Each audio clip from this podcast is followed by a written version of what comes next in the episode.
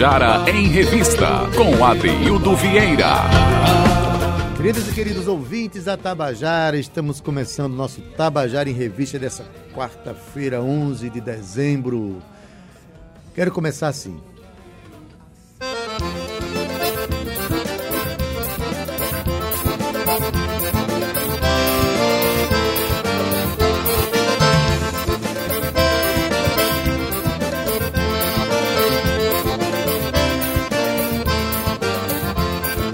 Pagode no de Oitizeiro Nunca vi tanta da foice nem tanto panabueiro. Vi tanto sujeito caído de capoeiro Tanta faca na mão, de cambra de soldeiro E eu cantando meu baião. Tocando no só vi a faca comendo No meio do bueiro. Isso aconteceu Fiz questão de começar o programa ouvindo Severino Ramos de Oliveira O nosso querido Parrá.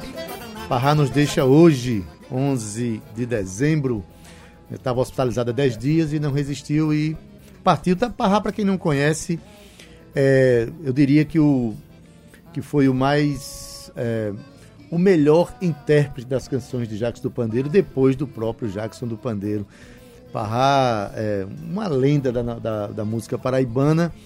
Quem assistia ao show dele não assistia só a execução de grandes canções, uma interpretação extraordinária naquelas divisões rítmicas que ele herdou da performance de Jacques do Pandeiro, mas também era um pândego. Quem conhece Parrá é, quem conviveu com Parrá, naturalmente viveu de, de risos, né? Era uma pessoa que tinha uma alegria de viver, mas que eu diria que sofreu muita. É, eu acho que foi muito injustiçado no, no, processo da sua, da sua condição, a condução de vida pela grandeza de artista que ele era.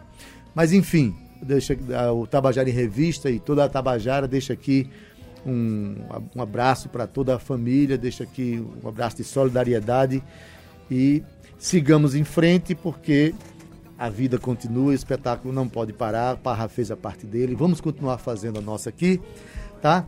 E, e falando de paraibanos, e falando de paraibano, é, temos paraibanos ilustres, né, importantes para a cultura brasileira, para a cena cultural brasileira, que inclusive são paraibanos e nem os paraibanos conhecem e que são pessoas que tiveram uma contribuição extraordinária para o avanço da, da, da música, da pesquisa e do pensamento musical brasileiro e universal, e que pouca gente sabe, como por exemplo o maestro José Siqueira, que dá nome à sala aqui no Espaço Cultural, a sala de concertos de Conceição do Piancó. Pouca gente se perguntar, pouca gente vai saber quem é José Siqueira, né? A gente precisa realmente resgatar esses nomes. E hoje eu quero falar de um outro artista, um, um, um maestro, um compositor, um pesquisador, um músico extraordinário de Guarabira, natural de Guarabira, nasceu em 1932, né? É, morreu em 2013, aqui pertinho, aqui em Cabedelo, e pouca gente sabe da grande contribuição que ele deu. Eu estou falando do maestro Reginal, Reginaldo Vilar de Carvalho, e eu estou aqui nesse momento com um outro maestro. Esse está muito vivo, graças a Deus, aqui na nossa frente, e que inclusive vai reger a Orquestra Sinfônica da UFB na sexta-feira, com um grande conceito de encerramento da temporada. Quero dar uma boa tarde aqui para Vladimir Silva. Tudo bom, Vladimir? Tudo bem, Adeildo. Boa tarde a você e aos seus ouvintes. É um prazer estar aqui no Tabajara em Revista. Isso. É, Vladimir tem uma, uma grande contribuição também, está tendo, está em plena é, em pleno exercício da sua criatividade, da sua musicalidade, né? Mas é, falar no microfone de rádio para você não é, não é novidade não, né, Vladimir? Não, já tive uma experiência na Rádio Campina Grande FM durante cinco anos, fazendo é, um programa de música clássica. Olha aí, cinco anos, eu chego lá, eu chego lá. Foi também, trabalhou em televisão também, né? Fez. É, dei uma ajuda à TV Cultura, TV Itararé em Campina Grande, com o programa Um Toque de Classe, outra linguagem, outra técnica, mas muito boa a experiência. Fiz 10 anos na, na TV Itararé. Olha aí, experiência. Um grande programa de Saulo Queiroz chamado Diversidade. Muito Maravilha. interessante. Mas a gente está aqui é, no momento. Depois a gente fala sobre o concerto de sexta-feira, okay. que é um grande momento sinfônico aqui da nossa cidade, né? Que a gente está vivendo aqui na Paraíba. Mas vamos falar de Reginaldo Carvalho, guarabirense, né? Tem uma história Isso. fantástica da música brasileira, fora do país também. Quem é essa pessoa? Reginaldo nasceu em Guarabira em 1932, como você bem falou, e lá, naquela região do Brejo, foi onde ele teve as primeiras lições musicais, né? O processo de enculturação aconteceu ali naquele primeiro movimento. E ele dizia que ali ele adorava ouvir as, as lavadeiras lavando roupa na beira do riacho, adorava ir à feira para ouvir os cantadores, os cegos, né? ver as emboladas. O universo sonoro da infância de Reginaldo é então esse universo de Guarabira, 1932, um universo ainda que o rádio não tem tanto espaço nem a televisão, como a gente vai ter posteriormente. Uhum e é um universo que ele disse que passava horas ouvindo essas pessoas e que essa, essa música, essas escalas, esses ritmos, esse modo de falar, tocar, cantar, vão ficar impregnados em sua, na memória musical dele durante muitos anos e presentes na obra, na obra em dele, né? diversas né? formas, né? Que aliás a gente a gente vê que o, é, os músicos mais as, esses criadores é, mais importantes, vamos dizer assim, para a nossa, nossa história musical, tipo Vila Lobos, uhum. o próprio Zé Siqueira, a gente tem imagens até deles junto de, de, de eventos da cultura popular, né? ouvindo e catalogando, escrevendo é. aqueles o, momentos. O, né? Zé Siqueira tem imagens dele fazendo isso. O, o, compositor, no acervo do compositor Reginaldo Carvalho, é possível encontrar vários manuscritos, cadernos pequenos, nos quais ele diz melodias que eu vi na minha infância em Guarabira, que eu vi em, em, em Sapé, que eu vi nessas cidades do ao redor, né? Que eu vi em Ipuarana, que ele morou em Lagoa Seca, Lagoa no, no, Seca, no, convento dos franciscanos de Santo Antônio, exatamente, é. estudou ali. E é lá onde ele vai ter, de fato, as primeiras lições musicais com os, com os franciscanos, né? os, os padres alemães, que ele era interno no, no, no, convento de Santo Antônio, em Lagoa Seca, e lá ele aprende de forma sistemática a escrita musical, o solfejo, a técnica vocal. É lá onde ele compõe, de fato, a primeira peça dele para coro, que é uma peça chamada Santo, Santo, Santo, inspirada no Santo de Schubert, que é uma peça bastante conhecida. E ele disse que isso aconteceu numa aula de filosofia, né? numa aula de grego. Ele estava tendo aula e ouviu aquela música e começou a desenhar por baixo do papel. E o professor de grego tomou o papel e disse: Guarde isso, que agora é aula de grego, não é aula de música. E foi aí que nasceu, que ele se descobriu compositor e então passa então a assumir essa missão de escrever música, né? Pois é, muito melhor do que se ele tivesse aprendido a, falar grego. a contribuição dele foi muito maior, é. transgredindo aquela aula. Isso, ali, né? isso, isso.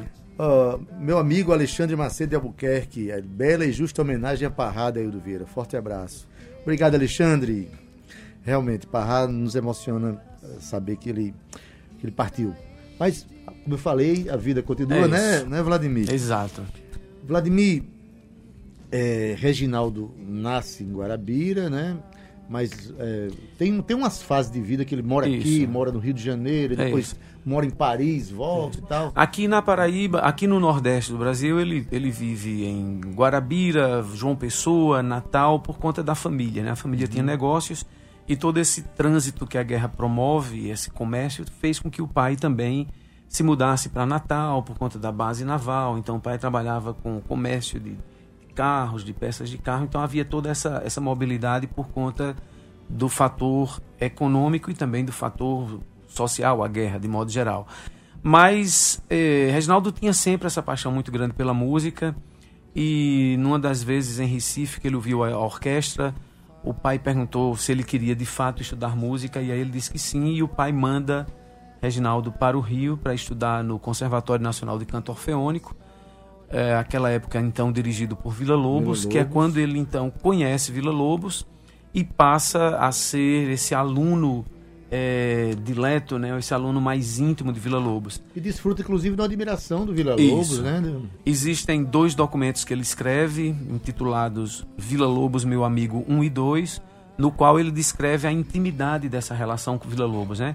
Reginaldo frequentava a casa de Vila Lobos, essa relação recíproca vai, vai se estender durante os anos em Paris, porque é por meio de Vila Lobos que Reginaldo vai para Paris pela primeira vez, é Vila Lobos quem subsidia essa ida.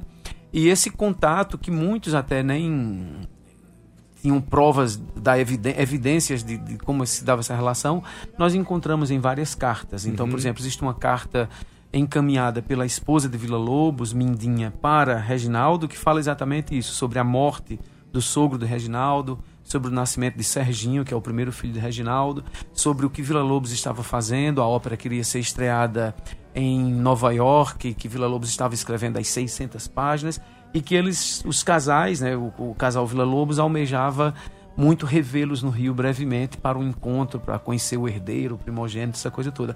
O que mostra um nível de intimidade muito grande, muito grande é. entre as duas famílias, além de fotos e outros documentos que o próprio Vila Lobos autografou e dedicou a Reginaldo.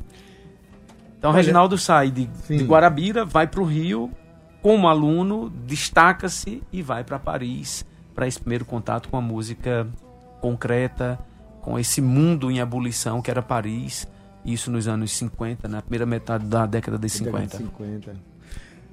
Maravilha. É, a gente volta já a falar sobre. continuar contando um pouco dessa história, porque tem uma, tem uma fala aqui de é, Urbanity, Urbanity, eu acho, Field, dizendo: ótima programação, parabéns. É preciso sim reaver fazeres culturais que não estão sendo cultuados. Essas culturas precisam ser narradas e escritas em livros para que novas gerações possam ter acesso. Então, a, a, a pergunta que eu, que eu lhe faço agora é, primeiro, de onde é que surgiu esse interesse? Onde é que você é, conheceu? A partir de que momento você conheceu o Reginaldo Carvalho? Segundo, depois de ser um cara que está se especializando nessa história, conhecendo, se aprofundando, quando é que sai um livro biográfico do, do, do nosso Reginaldo Guarabirense? Ó, Reginaldo, eu tô no mundo da música desde 83, 84. E quando eu ingressei para o Universo Coral, já em 86, que participava dos painéis Funarce em Regência, em Uberlândia, em Vitória, Brasil afora, Reginaldo era sempre uma pessoa muito marcante, porque ele era sempre professor convidado para ministrar aulas. E havia um respeito muito grande à figura de Reginaldo pela contribuição, pela herança, pelo contato com Vila Lobos. E tive esse tempo todo nos painéis que eu fiz a Funarte, tive o prazer de conhecê-lo. E em 1992, quando eu terminei o curso aqui em João Pessoa, eu fui trabalhar na Universidade Federal do Piauí. E ao chegar por lá, Reginaldo era professor na Universidade Federal do Piauí. E fui com uma carta de recomendação do professor José Alberto Kaplan, que naquela época era o meu professor de composição, para que eu apresentasse a Reginaldo, para que ele então continuasse esse trabalho de composição. E chegando em Teresina, eu me apresentei, Reginaldo, tudo bom? Como vai? Sou fulano de tal, trouxe uma carta de Kaplan. Aí ele disse: Não, você não vai ser meu aluno, você vai ser meu colega de trabalho e meu amigo. E nós éramos colegas de departamento, ele era professor também de canto coral, eu era dividíamos sala e conversamos muito, acompanhei muito dessa produção de Reginaldo. De modo que fui me envolvendo, éramos amigos de sair, conversar, e Reginaldo gostava de tomar cerveja e contar muitas histórias e a gente tinha essa relação muito próxima.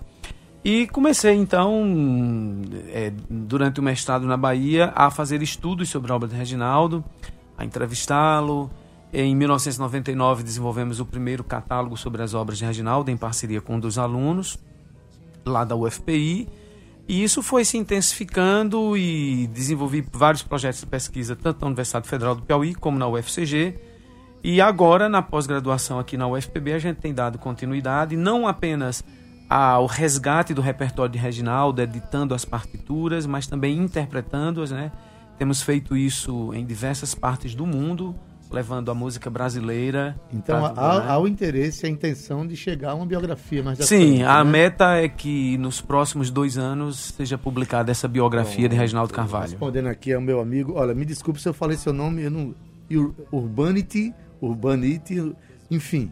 Meu querido ouvinte, né? Maravilha. Né? Que bom que você fez essa Mas, sim, pergunta. É, uma, é, uma, é um trabalho de garimpo que nós estamos fazendo. Já tem muito material coletado, precisa ser analisado, processado e compartilhado, né? Sob a forma de livros, sob a forma de vídeo, concertos e tudo mais. É, você falando que ele, ele teve esse, esse início de, de, contato de vida com a cultura popular de Guarabira, né? As manifestações de rua e tal.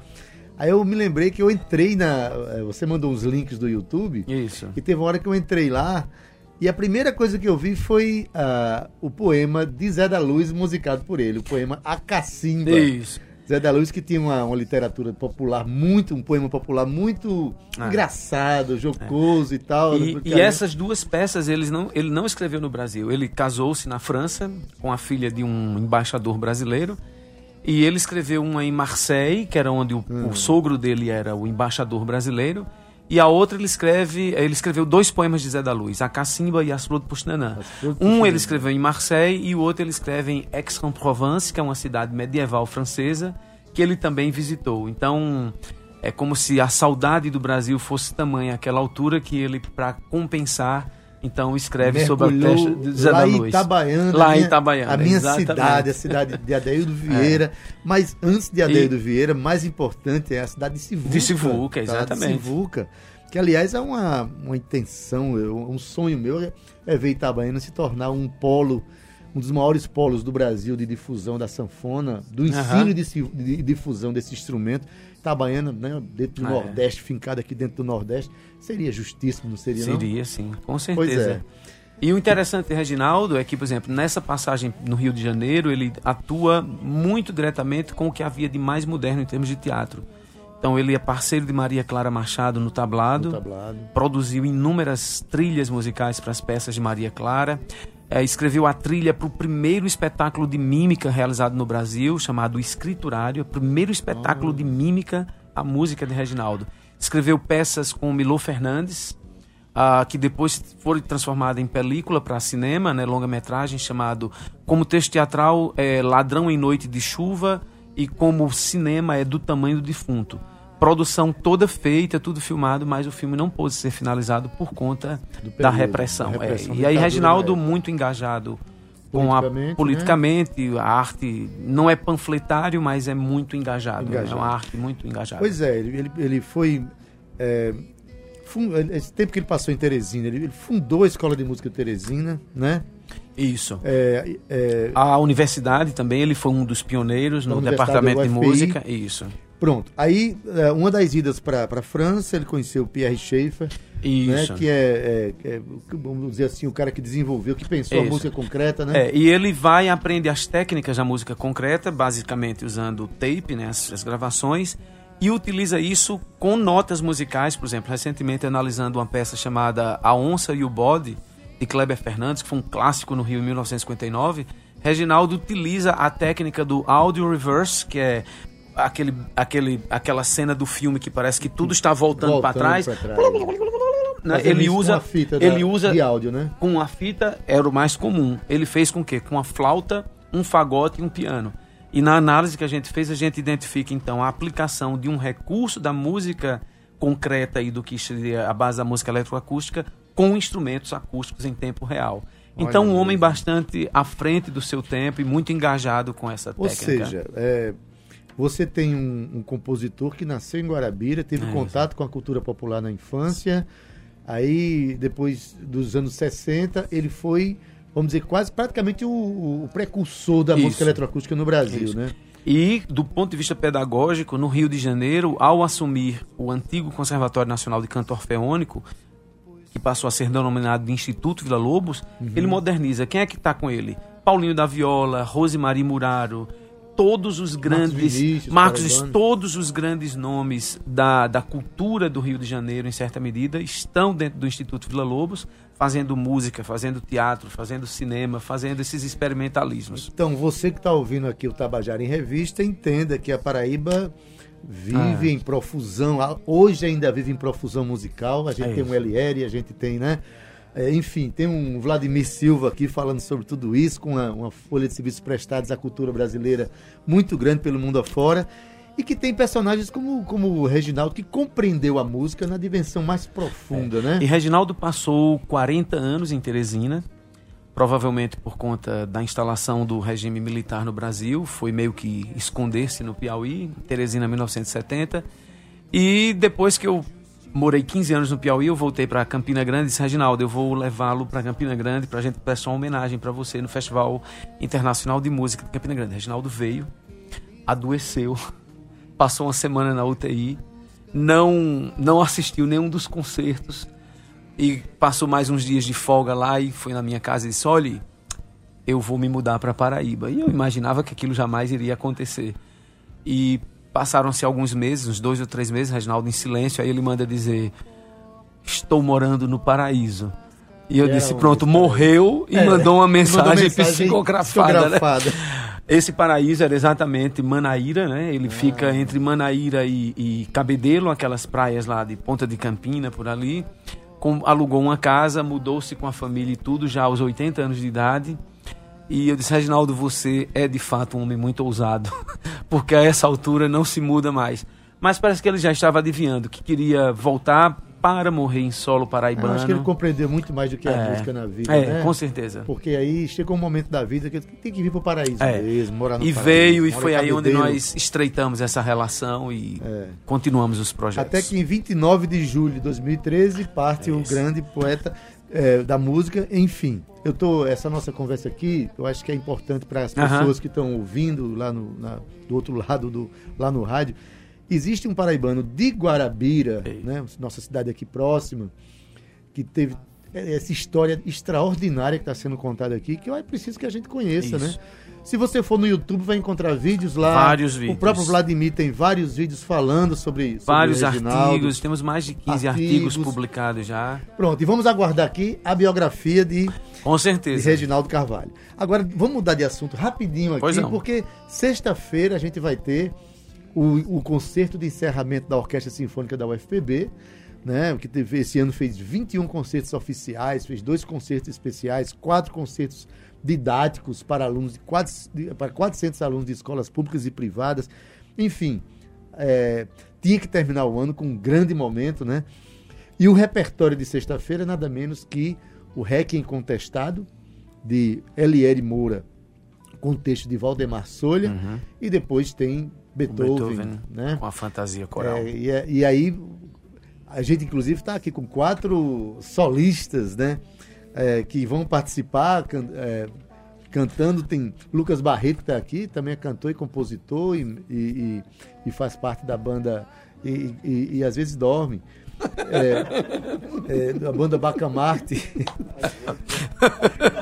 Estamos aqui também com é, Einstein Felinto, né? um homem que não relativiza a voz.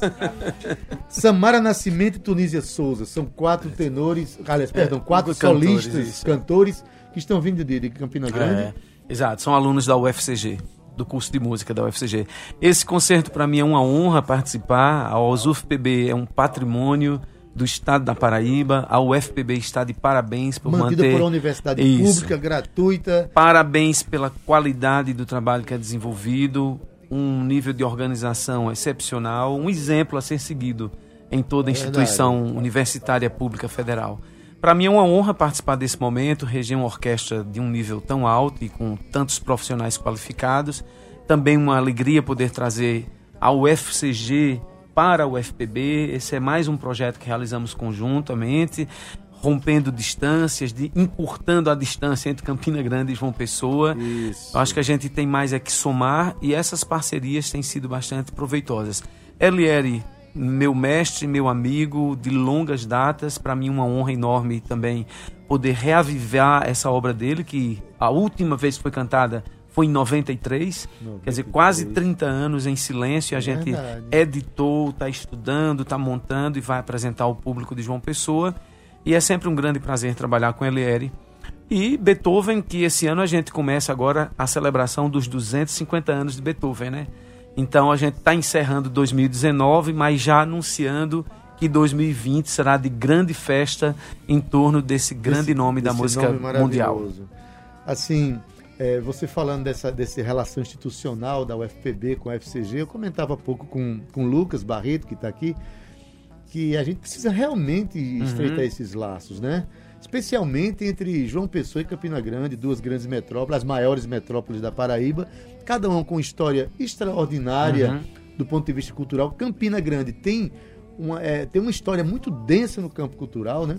Por ter sido inclusive um polo financeiro, um uhum. polo de né, um entreposto comercial por onde é passava isso. o mundo ali, né?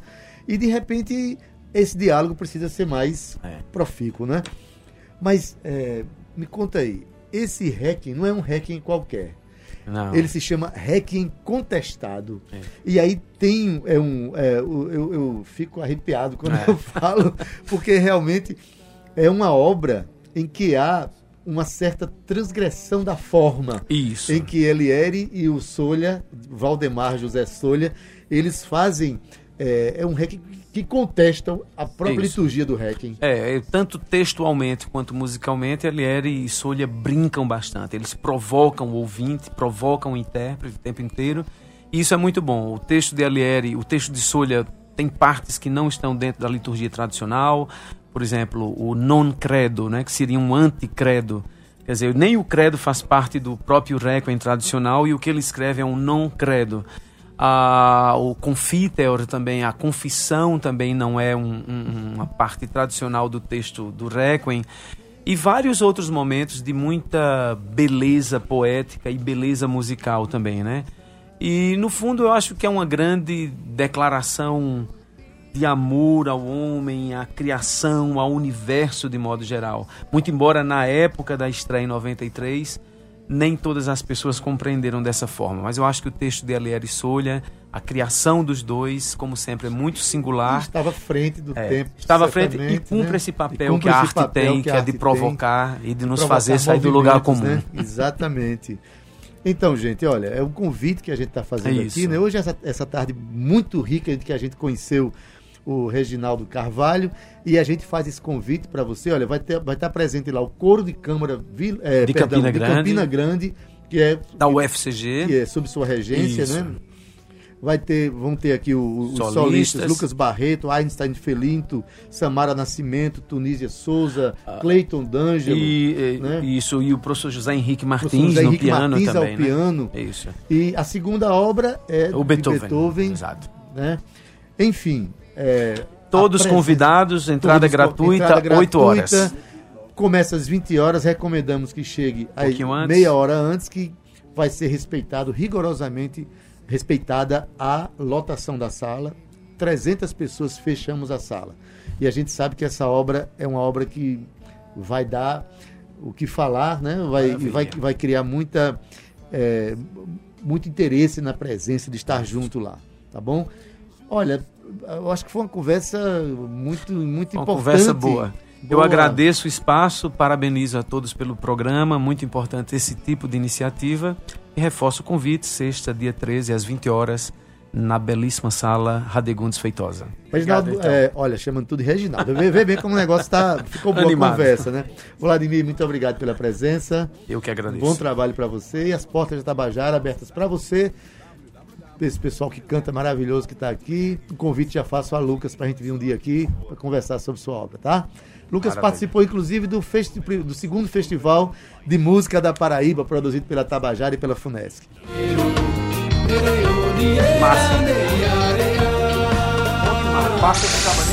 Tabajara em Revista 105,5.